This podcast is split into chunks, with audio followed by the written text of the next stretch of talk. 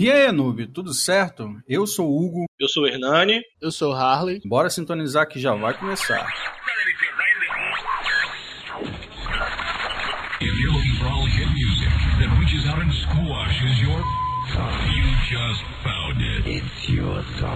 E sejam todos bem-vindos ao Noobcast. Então a gente vai estar iniciando o nosso Noobcast, esse que seria o nosso segundo podcast, mas a gente entrou num consenso aqui que seria interessante estar substituindo pelo que a gente já tinha gravado esse, afinal de contas, a gente tem um assunto um pouco sério para estar conversando e aproveitando que isso ainda está na memória das pessoas ainda, então a gente vai estar fazendo um podcast para estar discutindo sobre isso. Antes da gente estar iniciando o tópico, né? Hoje nós vamos tratar sobre jogos violentos. Então, basicamente é uma pergunta. Jogos violentos? Nós estamos gravando esse podcast na semana em que aconteceu o massacre de Suzano, né? Estado de São Paulo onde dois adolescentes entraram numa escola e infelizmente assassinaram outros outros alunos, né, outros adolescentes. Adolescentes entre aspas, um deles era, né, o outro não, o outro já era um adulto já. E mataram alguns funcionários da escola também. Eu não vou ficar falando nome nem nada disso para não dar muita audiência para esse tipo de, de situação, que infelizmente a gente sabe que se a gente der muita importância outras pessoas se encorajam e acham que esse tipo de coisa vai dar fama ou alguma coisa. É, vou estar tá passando para o Hernani e depois para o Arlen para ver se eles querem comentar alguma coisa e deixar algumas condolências com relação à família e a, a, aos ausentes aí. Meus sentimentos à família e a todas as pessoas da escola que passaram por esse grande trauma. Vai lá, Arlen. Minhas condolências à família e para quem estava lá no dia, né, para os alunos da escola que acabaram sofrendo com isso. Espero que todos consigam retornar às atividades. É difícil, é uma situação complicada, mas a vida tem que seguir, né? Então espero que eles consigam reunir forças aí para continuar. Eu também gostaria de deixar as minhas condolências aqui, né? Famílias da, das vítimas, eles consigam né, ter um pouco de sossego, paz. É, imagino que hoje para eles né, tão recente seja uma coisa bastante complicada. Só o tempo vai poder estar tá curando isso daí. Então a gente vai estar tá seguindo o nosso podcast é, com três tópicos, né, baseados justamente nesse assunto, jogos violentos, e vou estar explicando por que, que esse assunto se iniciou. Na verdade, é, logo após o ocorrido, né, rolou diversas falas, diversas pessoas tentando tentando arrumar um culpado. Eu acho que a gente sempre tenta fazer isso, né? A gente sempre tenta, tenta arrumar um porquê das coisas. E em uma fala, né, do nosso vice-presidente, vou falar que foi ele porque não tem nenhum problema. Acredito que isso não, não, não seja uma crítica propriamente dito contra a pessoa, até porque diversas pessoas pensam da mesma forma que ele. E esse assunto, toda vez que acontece algo parecido, ele surge, ressurge, fica dessa forma, porque a gente tenta a todo custo criar uma lógica e ter um culpado para tudo que aconteceu. Então, nas palavras dele, ele disse que a juventude, os jovens de hoje, né, estão jogando jogos muito violentos e que supostamente esses jogos seriam os influenciadores. E a minha pergunta é para vocês dois: os jogos podem influenciar pessoas a serem violentas? Vocês acham que o jogo realmente tem esse poder para estar tá fazendo esse tipo de, de influência? Vou deixar para o Naninho estar tá iniciando aí o nosso debate e estar tá respondendo para mim. O que, que você acha, Naninho?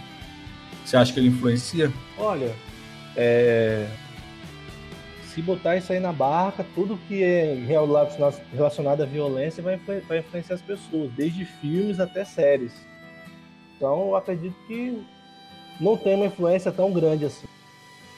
É, isso é uma, uma coisa assim, realmente, né? É, se a gente for parar para pensar, até pelo, pela, pela quantidade, né? Acredito que hoje, não vou falar que 90% joga, porque não existe mais 90%, uma grande maioria das pessoas que têm acesso a jogos eletrônicos com certeza já jogaram algum tipo de jogo violento. Então, se você for botar na ponta do lápis a quantidade de pessoas que supostamente seriam influenciadas a estar cometendo algum tipo de ato, né, dessa forma, por influência de jogos, teria que ser muito maior. E você, Arley, o que, que você acha? Você acha que os jogos têm alguma, algum poder de influenciar dessa forma as pessoas? Bom, como o Hernani falou, o jogo ele influencia da mesma forma como um filme influencia, da mesma forma como uma série influencia. Então, assim, o peso dele é o peso como qualquer outro, como qualquer outra coisa que você faz. Só que eu tenho que deixar claro que o que a galera tem que entender é que normalmente nós somos influenciados por tudo, tudo que acontece, qualquer coisa que a gente vê influencia na gente na forma como a gente pensa. Isso é normal do ser humano ele ser influenciado. Mas se você não acha que você é influenciado, é só você perceber o tanto de propaganda que passa na TV. E a, e a propaganda ela existe para te influenciar sem que você perceba que você está sendo influenciado. Então o papel da propaganda é ela repetir alguma coisa até que o seu subconsciente ficou aquilo. É normal, se você for procurar aí na internet, você vai ver algo que é chamado de behaviorismo, é, mas não é o nosso foco aqui entrar nesse, nesses detalhes mais a fundo. Mas então o que você tem que entender é que tudo vai te influenciar.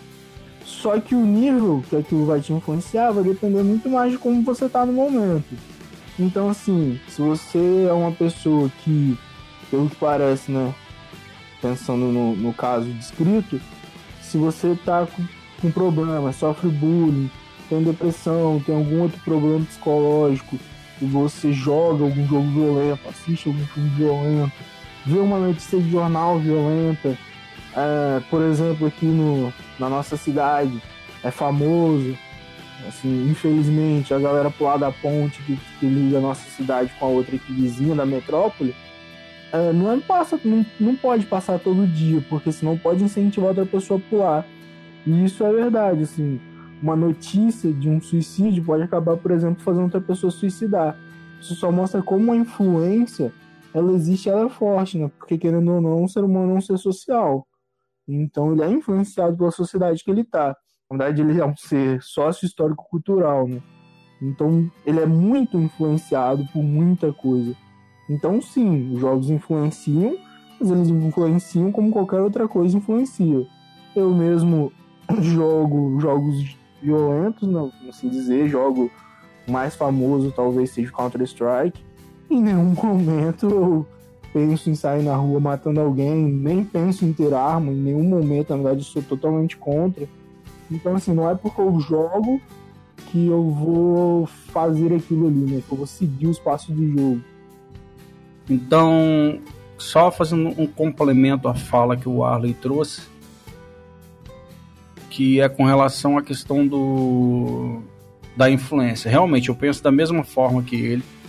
Acredito que o jogo em si, por si só, ele não consegue estar tá fazendo esse tipo de influência, só pelo fato de ser um jogo violento. É, eu acredito que para que isso tudo aconteça, você tem N fatores que somados dariam esse tipo de, de, de levariam a esse tipo de atitude.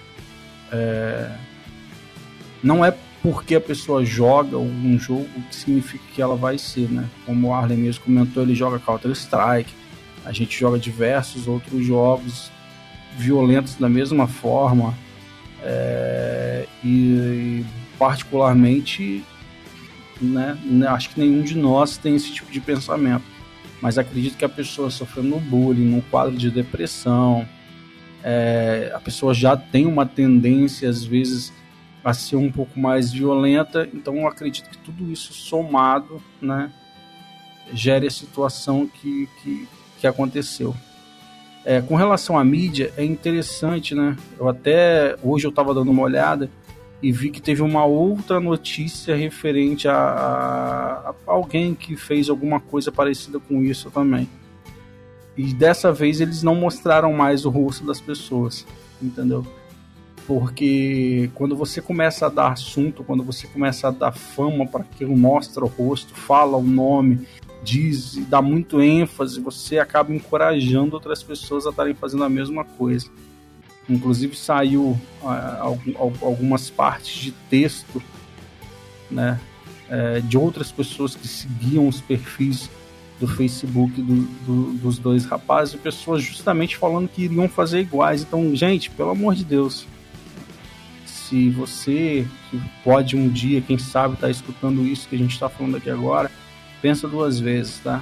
É, acho que as coisas não devem seguir por esse caminho e acho que é só uma coisa passageira. Você precisa de ajuda, entendeu? E você precisa conversar com alguém para poder estar tá expondo esse problema. Então eu acho que a mídia começou a entender o que tem que fazer, entendeu? A mídia tem que começar a dar menos ênfase. Não é não, não relatar, mas é tentar não dar tanta fama para os envolvidos. É, acho que a gente já pode passar para o nosso segundo tópico.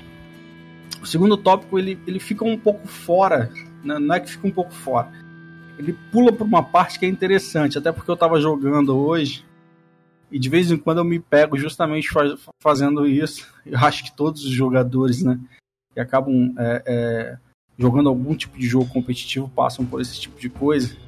E o nosso segundo tópico é: o rage pode ser a porta de uma possível tendência violenta? Tá, vou estar explicando o que é o rage. O rage, a gente já tem uma ideia de que vem da palavra fúria, raiva, é, você ficar emputecido, pistola e aí vai. Quando você está jogando algum jogo, você basicamente tem esses momentos, né, onde você reclama com o cara do seu time, você fala com o cara do time adversário, você reclama de alguma coisa e às vezes a gente meio que se altera. Na opinião de vocês, vocês acham que isso, o rage é uma porta para poder estar tá mostrando uma pessoa que tem uma tendência mais violenta ou não. Agora a gente vai estar tá invertendo aí, a gente vai estar tá começando com Arley. Arley, o que, que você acha? Você que é um cara que quando a gente joga, eu sei que você dá reis. então, né? Isso é, é complicado. Bom, eu acho que tem, tem um, existe um limite, né, na verdade você tem que observar um, um, um limite, que é você ficar nervoso, por exemplo, jogando um jogo uh, competitivo, né? um jogo um esporte, né? um jogo um esporte eletrônico, ah, vai acontecer.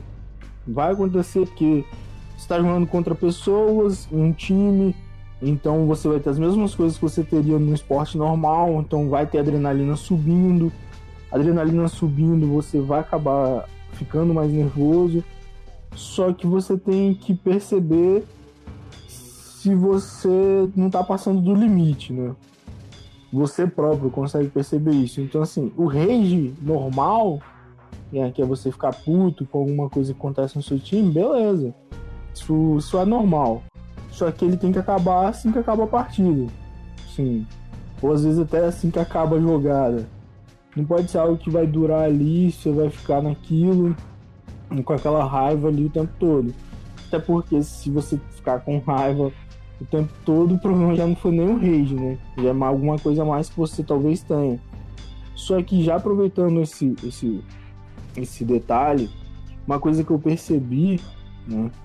Vendo algumas, alguns gamers falando aí pela internet, que não é necessariamente voltado para isso, mas é sobre justamente essa questão de você ficar estressado jogando e que isso é um isso é um certo problema né, que a gente pode encontrar dependendo justamente desse limite porque se a gente for para pensar o foco do jogo é a diversão né ou deveria ser então você joga para se divertir você joga para se distrair e aí você sai do, do jogo mais puto do que quando você entrou. Você chega no final do dia cansado, nervoso. Ah, vou jogar para poder esclarecer aqui, ficar tranquilo. Você entra, fica puto, sai mais puto ainda. Então, assim, saber, ó, não, isso aqui não tá indo, não tá dando certo. Então você próprio já se controla, você vê que já tá passando de um limite já. Porque todo mundo sabe todo mundo consegue né, se policiar, considerando, claro, que você tem um conhecimentozinho sobre você mesmo, você sabe quando você tá passando do limite de, um, de uma raivazinha mais saudável para uma raiva já meio descontrolada. Então, assim, eu acho que o rage por si só, ele não, ele não é um ponto, porque você vai sentir rage fazendo qualquer coisa, né? Qualquer tipo de competição que você esteja fazendo, ou até mesmo qualquer jogo que dependa, por exemplo, de sorte, né? Por exemplo, sei lá, você tá jogando um jogo de carta onde você tem que puxar uma carta boa. Você puxou uma carta ruim, você vai ficar com raiva. Isso é normal. Então acho que o rage por si só não. Mas quando esse rage passa também, né, pra uma agressão, como a gente cansado de ver, principalmente quem joga jogos eletrônicos, gente joga com time, o cara começa a xingar o outro, começa a utilizar é, de racismo, de outro tipo de coisa para tentar ofender. Isso daí já é, um, já é algo que não é nem o rage em si, né? Já é a própria pessoa que não tem um caráter formado, né? Um, uma, uma capacidade de lidar com aquilo ali. Lidar com uma frustração, por exemplo. É, muito bem falado. Depois eu vou estar inserindo algumas coisas, mas eu já vou estar passando para o Hernani agora. Hernani, e aí? O que você acha? Você já teve algum momento de rage desse? Você já já, já sentiu a ira, a raiva de estar jogando um jogo competitivo. É, não precisa ser só eletrônico, não, tá? Pode ser também jogos de carta, como o Arlen mesmo falou, igual a gente que joga Magic, ou algum outro jogo que, que também tenha, tenha essa parte competitiva aí, essa parte cooperativa e competitiva. Você já passou por isso? Você já teve, já, já conseguiu entrar nesse estado de rage, de fúria, de ira? Rapaz, já, porque realmente jogar de. O Arley falou tudo, jogo de carta, então precisa de realmente de sorte, sorte para conseguir fazer jogadas certas, é o que é o que deixa você mais irado, ainda mais quando o baralho não responde do jeito que você quer, né? Ainda mais a gente que monta o baralho, se esforça, olha e é, analisa todas as jogadas possíveis. Você vê que não tá funcionando, é realmente muito frustrante. Mas eu até entendo essa parte. A, a raiva vai aparecer, não tem jeito. Se você, se você tem um planejamento na sua cabeça, aquele planejamento não dá certo, independente da coisa que você faça, você vai ter raiva. Você programa, sei lá, é, sair com alguém e aí se não dá certo, você vai ficar com raiva. Se por acaso você tirar nota baixa na escola, você vai ficar com raiva. Isso é normal. A raiva está inerente a gente. A questão é quando ela persiste, como disse o Arley. Então, se essa frustração passa desse limite, não tem jeito. A pessoa realmente está com alguma coisa que está por dentro dela, se corroendo ela e que ela precisa realmente revisar, ver o que está acontecendo. Não tem como. O rage é, como diz, o rage é normal. Agora, se manter no rage é problema, certo? É, então, depois da, da fala dos dois, eu acho que a palavra que eu vi em comum, né, que eu escutei em comum nas duas falas, é justamente frustração. Eu acho que nós, como seres humanos, nós não, não estamos aptos a lidar com frustrações, né? Então, a gente viu que a gente começou com jogos eletrônicos, mas a gente falou sobre cartas, e se você começar a expandir isso, você vai ver que você se frustra, você fica irado, você fica com raiva em dezenas de outras coisas. Talvez a gente fique mais com, com mais raiva no jogo eletrônico, justamente pelo fato da gente jogar online, na maioria das vezes, e a pessoa está em outro local, não está na sua frente ali, e isso tira, inibe um pouco a questão da pessoa é, é falar as coisas. Então ela cria mais coragem, ela tem mais coragem. O rage, ou a raiva, né? É, é, a ira, a fúria ali daquele, daquela situação naquele momento é normal.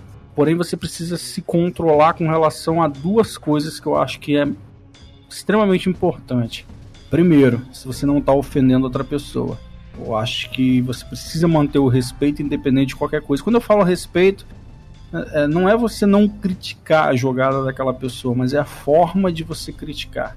Eu vejo muitas pessoas às vezes jogando, e isso é um motivo que eu fico muito chateado, justamente por questões de preconceito. Seja porque é uma mulher que está jogando do outro lado, ou que está jogando no seu time, seja porque é uma pessoa de outro estado, de outra região.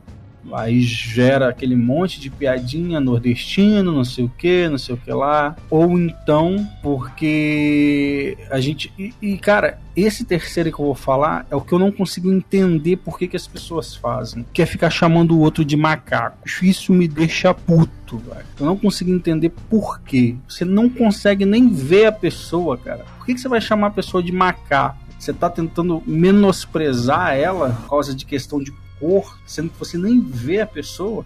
Então acho que é, é, é, o tipo de xingamento, é o tipo de, de preconceito durante os jogos que é completamente bestalhado, entendeu? Não tem motivo. Qualquer preconceito jogando, galera, não é legal. Vocês precisam pensar que do outro lado tem uma pessoa que vai ler, ouvir tudo aquilo que você está falando e talvez ela não tenha um discernimento para estar tá escutando aquilo, digerindo aquilo, vendo que aquilo é só palavras de um retardado, e aí ela pode levar isso a extremos. Como disse o Arley, o jogo é para se divertir. Se você está entrando com mais raiva do que você começou, se você está tá terminando o jogo mais chateado do que você começou, acho bom você nem começar a jogar mais. É, acho que a gente já pode pular para o nosso terceiro tópico. Esse terceiro tópico, é, no nosso cronograma, tava uma coisa, mas eu estou vendo que pelo tempo aqui vai dar para a gente lidar com dois tópicos extras. Eu não estou, tá, criando intriga entre jogos, mas eu quero que vocês falem para mim na experiência de vocês que vocês têm de jogos qual o jogo mais violento que vocês conhecem, ou que vocês já ouviram falar. E brevemente, assim, muito rápido, descreva pra gente o que, que acontece no jogo. Galera, lembrando, não é porque é um jogo que significa que seja uma coisa ruim, tá? Eu prefiro 10 vezes um cara se estressando e dando rage jogando do que ele se estressando e dando rage na vida real. Então é muito melhor que você extravase toda essa raiva que você tem jogando aqui do que que você cometa alguma coisa. Só respeitando aquilo que eu falei anteriormente. É... Hernani, fala para mim aí, qual que é o jogo que você conhece que é o mais violento? Na sua cabeça, que você classifica como mais violento? Rapaz, eu acho que o mais violento foi o que saiu há pouco tempo atrás, que nem chegou na Steam. E do jeito que ele chegou na Steam, ele voltou, que é o Rape Day. Rapaz, aquilo ali é insano, não tem como uma pessoa, um ser humano. Nossa, cara, e o pior, sabe o que é? Que o, o rapaz, o desenvolvedor, ele falou que existe público para isso e por isso que ele criou esse jogo. Olha só, cara. Em tradução livre é dia de estupro, cara. É horrível. Pra mim é um dos mais violentos, independente da violência, vamos dizer, um Resident Evil aí, que você atira na cabeça dos zumbis, etc e tal, um Silent Hill que mexe muito com a parte de terror e também tem violência. Para mim, esse game bateu tudo, cara. É porcaria da porcaria, não tem jeito, é violência. De...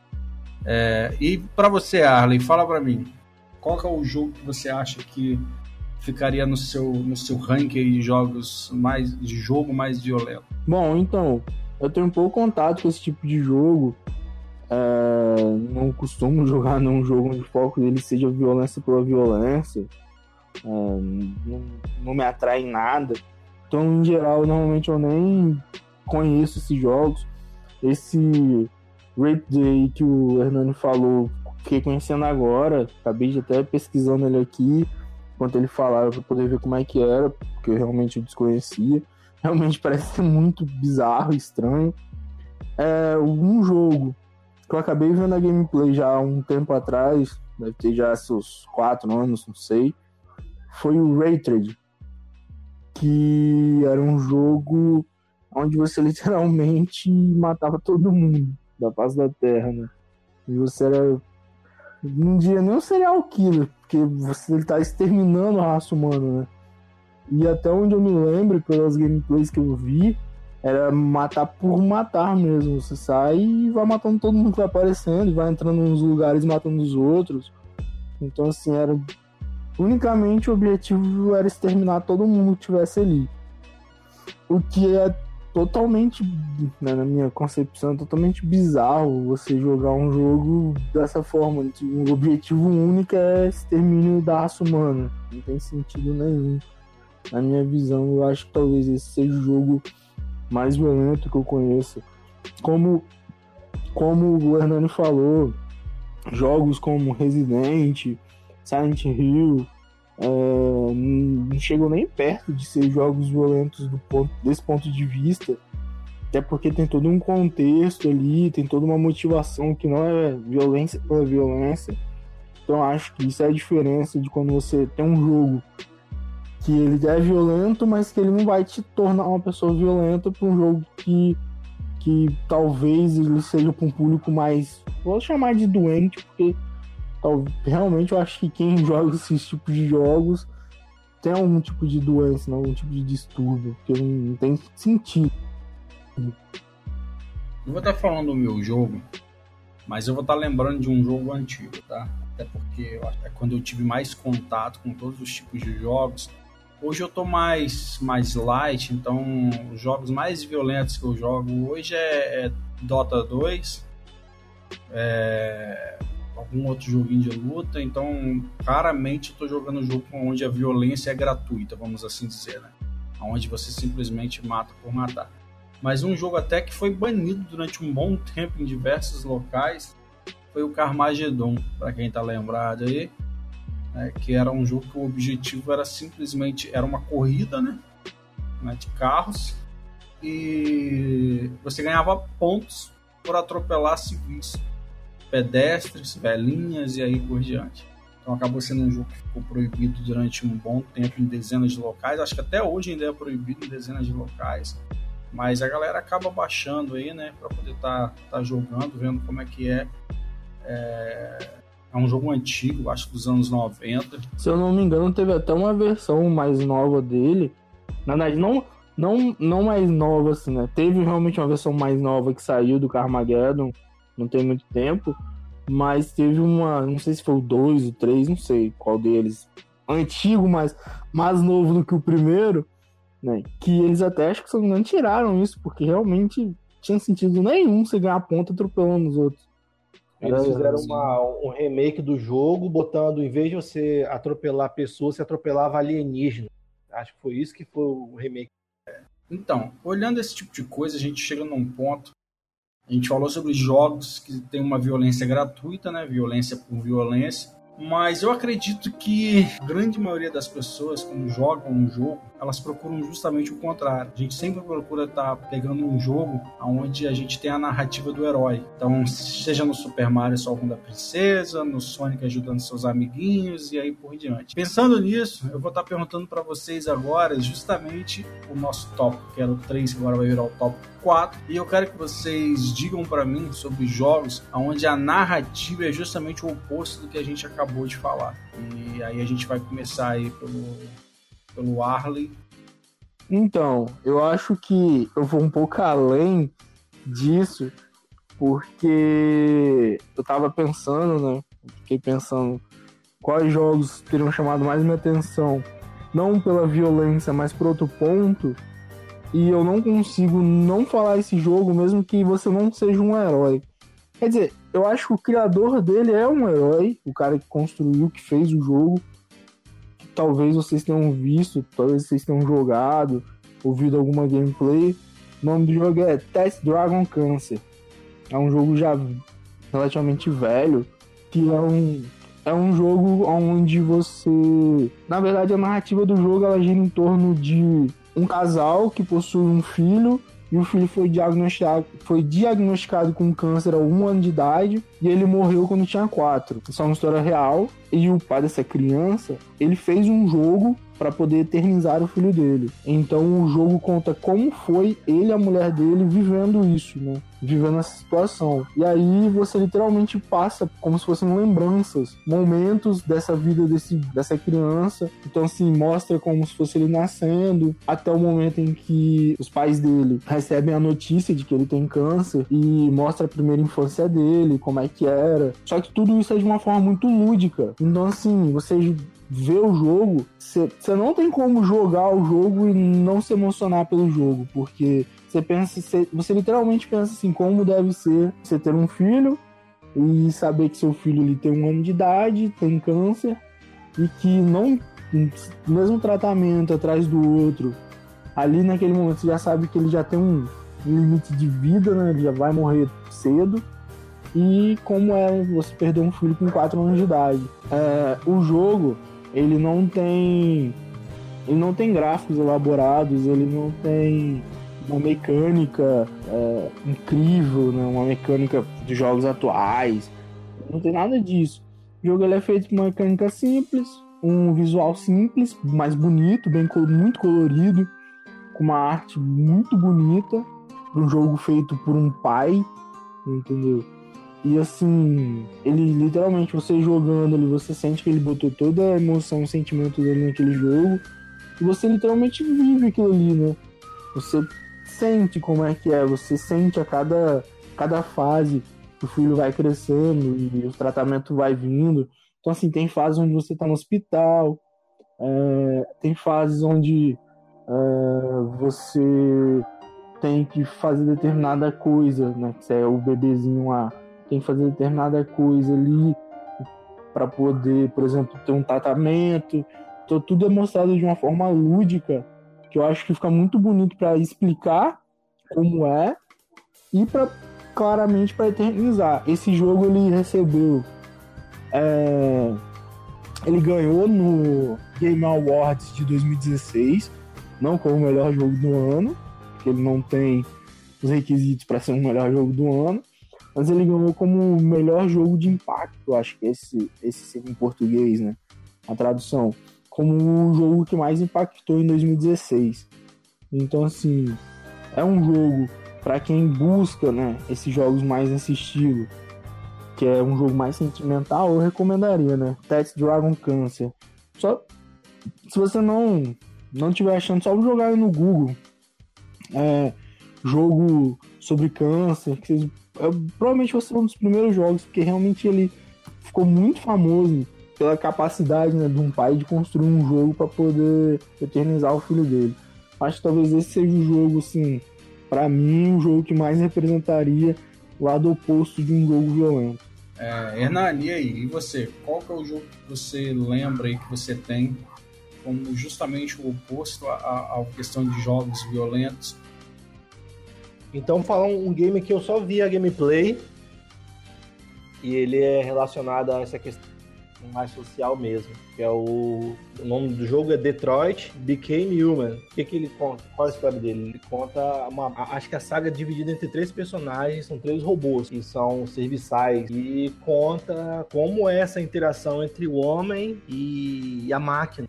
Né, e mostra o, o, pior do humano. É uma história bem interessante. Eu cheguei só a ver um, uma parte do gameplay dela, só, só que só pelo pouquinho que eu vi, eu vi que a história é bem profunda mesmo. E você consegue enxergar como é a fragilidade da nossa fragilidade e como as máquinas enxergam isso, tendo aquele ponto de vista lógico, racional, perfeito. É bem interessante. É, eu, eu cheguei a ver diversos gameplays dele. É um jogo bem legal. Tem uma perspectiva interessante para estar tá mostrando. É... E no final das contas, o ser humano é que tenta controlar tudo e acaba fazendo as cagadas, né? É, mostra, mostra bem. Acho, acho que é um jogo.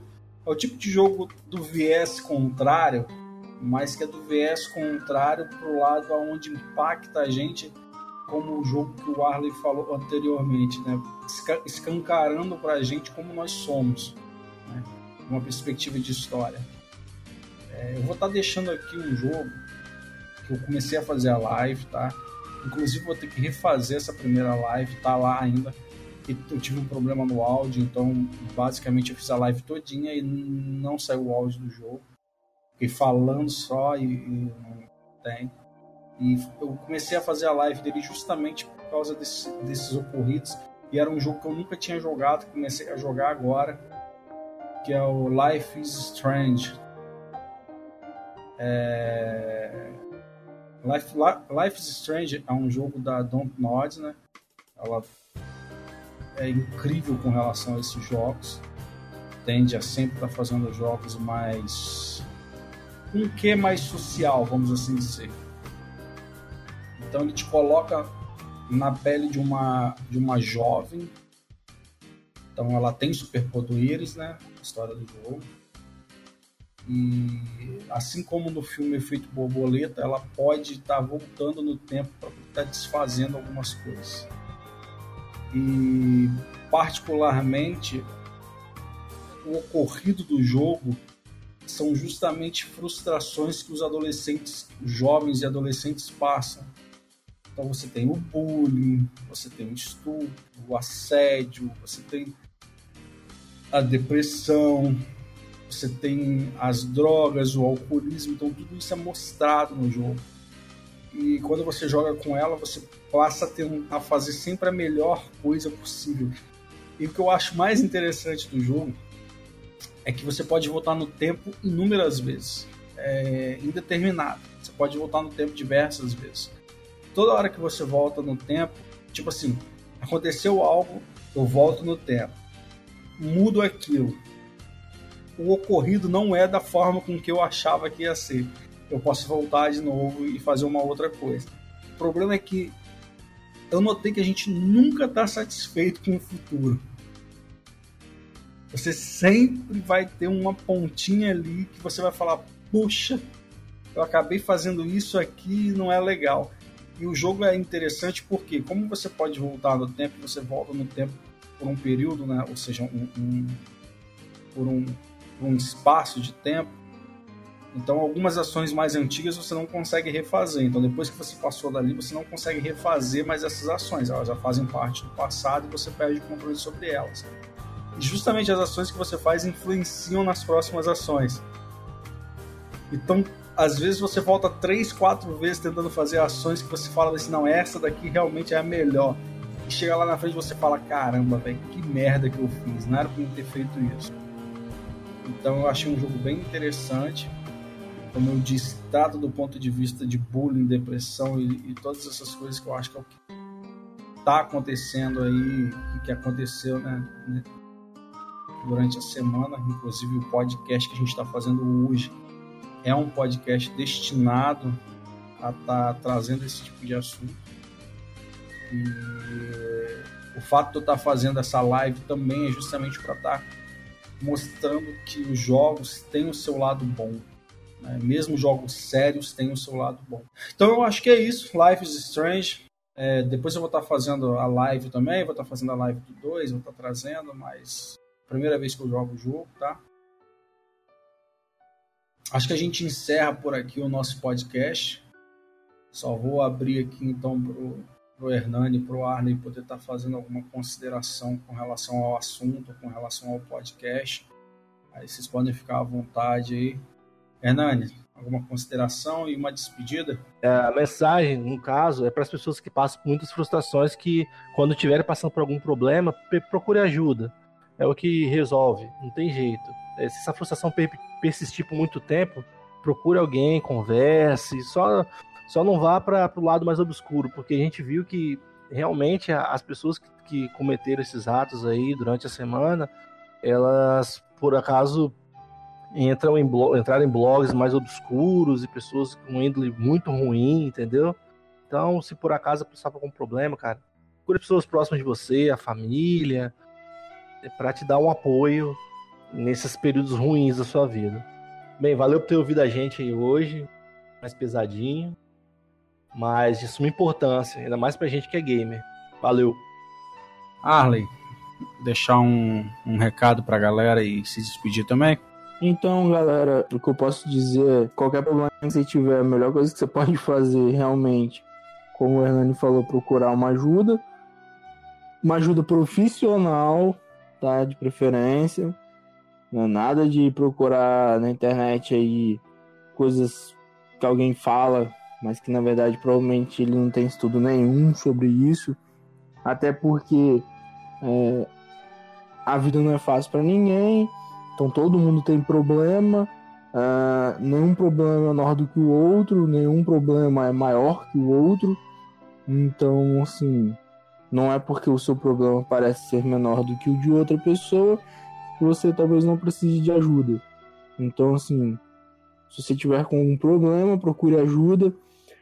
Se você, né, já entrando na questão relacionada à escola, se você for uma criança, um adolescente, ou ainda for independente de alguém, né, que estiver indo responsável, converse com o responsável. Se você estiver passando por algum problema, uma dificuldade, a melhor coisa que você pode fazer por você e por todo mundo que está próximo de você, né? Obrigado por ter escutado mais um podcast. Esse é um pouco mais pesado, provavelmente, do que os que virão por aí, mas é importante pra gente que, que joga, né? Pra gente que tá desse lado aí, nesse mundo. Então, galera, é, acredito que tanto o Arley como o Hernani deixaram pontos bem, bem, bem falados aí, né? Pra galera. É, tanto o Arley como o Hernani falaram a respeito de procurar uma ajuda profissional, isso é, isso é certo, tá? Sempre procurem ajuda profissional. Converse com seus pais, fala do problema que vocês estão tendo. É, eles vão estar tá procurando alguém. Se você não tem um, o pai ou a mãe que você possa estar tá conversando, às vezes, porque isso também existe, tá? Existe muito isso. A gente fala para procurar os pais, mas às vezes você não tem uma abertura para estar tá conversando certas coisas com seu pai, com a sua mãe. Então procure uma, um, uma pessoa próxima, um adulto que você pode se abrir e que ele realmente vá poder te ajudar, te orientando a estar tá procurando algum especialista, a estar tá procurando alguém profissional da área para estar tá resolvendo. É, que como disse o Arley, é, algum, nem é, os problemas você não pode medir pela sua régua, como a gente diz, né? Para algumas pessoas coisas simples são muito difíceis e para algumas pessoas coisas difíceis são muito simples. Vai depender da forma com que ela visualiza isso e da forma com que ela vai tentar resolver. Algumas não resolvem, algumas resolvem na hora e aí vai. Cada um sabe a maneira que tem que resolver isso.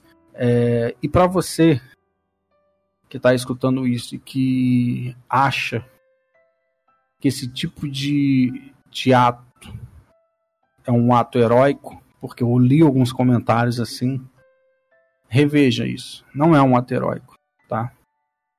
Heróico é você ver o seu problema, você enxergar o problema e você entender que você precisa enfrentar ele, porque você tirar a vida de outra pessoa e se suicidar só torna você um covarde. Então eu acho que esse podcast ficou com um clima mais pesado, mas acho que são palavras que as pessoas precisavam, precisam, né, tá trazendo aí para desencorajar esse tipo de atitude. Então a gente gostaria de agradecer ao pessoal. Muito obrigado para o pessoal que está escutando a gente, para o pessoal que ainda vai escutar. Lembrando, esse podcast ele vai substituir o primeiro, né? A gente ia lançar o primeiro, a gente resolveu lançar esse daqui, e aí depois a gente vai estar tá lançando o que seria o primeiro. Beleza? Então, galera, a gente vai ficando por aqui. A gente se despede, um forte abraço. Valeu, falou e fui.